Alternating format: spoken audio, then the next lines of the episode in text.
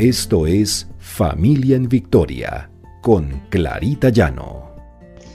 Porque el Señor pelea nuestras batallas. R12 Radio, más que radio, una voz que edifica tu vida.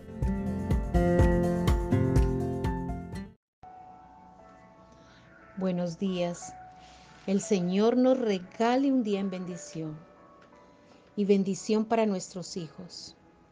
Este es nuestro devocional Familia en Victoria, porque el Señor pelea nuestras batallas. Encontramos en el Salmo 94, 12, 13. Bienaventurado el hombre a quien tú, Jehová, corriges, y en tu ley lo instruyes, para hacerle descansar en los días de aflicción. El Señor instruye a nuestros hijos y el Señor los aparta de aquellos momentos de aflicción que puedan vivir. La corrección del Señor es algo importante, así como la corrección de los padres con los hijos. Debemos estar ahí presentes en cada momento y pendientes de nuestros hijos para corregirlos, para que cada día sean mejores personas para que no anden en caminos de perdición ni de maldad, para que ellos tengan una vida íntegra, sepan tomar el camino del bien, someterse a las autoridades, para que ellos acaten las normas, las reglas de la sociedad, las reglas que hay en su hogar, las reglas de los gobiernos. Debemos respetar las leyes y las reglas y debemos cumplirlas. Y eso es algo que debemos enseñarle a nuestros hijos para que ellos tengan esa promesa de bendición. Debemos corregirlos cuando ellos se salen de esa autoridad y de esas leyes. Porque si no los corregimos, acarrearemos sobre sus vidas maldición y sembramos en su, en su corazón la rebelión, el menosprecio por la autoridad, llevándolos a vivir en un pecado continuo. Vemos todos los días, y me tocó ver como educadora, que fui durante muchísimos años, cómo los niños, los jóvenes, quieren enfrentarse a la norma, quieren pasarse la regla, no quieren cumplirlas. Ellos tienen sus propias reglas pero son reglas que los llevan a la perdición. Debemos corregir a tiempo a nuestros hijos y enseñarles que existe primero que todo la autoridad de Dios. Para estar en sus estatutos y en sus mandamientos está la autoridad de la familia de los padres, donde ellos deben siempre caminar. Un niño que no ha sido corregido no puede ser instruido porque no acatará normas, no acatarán órdenes y menos van a vivir en los mandamientos de Dios. Alejemos a nuestros hijos de todas aquel caos que está ofreciendo la libertad, la libertad mal entendida, la libertad que el mundo está ofreciendo a los niños y jóvenes hay cosas que no pueden cambiar, hay cosas que son de valores, que son siempre iguales, que eso jamás cambia, como es el respeto, como son las leyes de Dios, como es el vivir en armonía, como es el estar siempre en buena convivencia con los demás, como es el respetar a cada uno en su familia, respetar a las personas que nos rodean.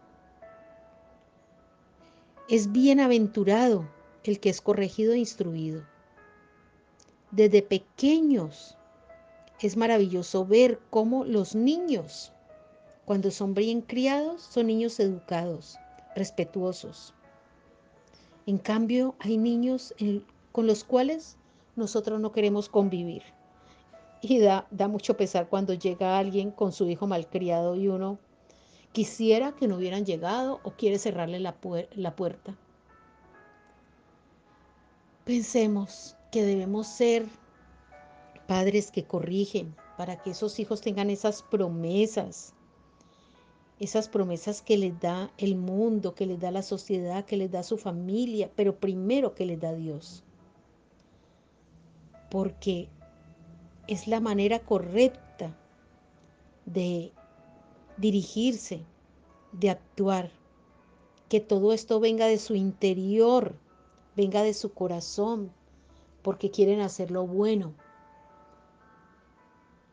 En Isaías 43, 4 dice, puesto que ante mis ojos tú eres de gran estima y eres honorable, y yo te amo, daré hombres por ti. El Señor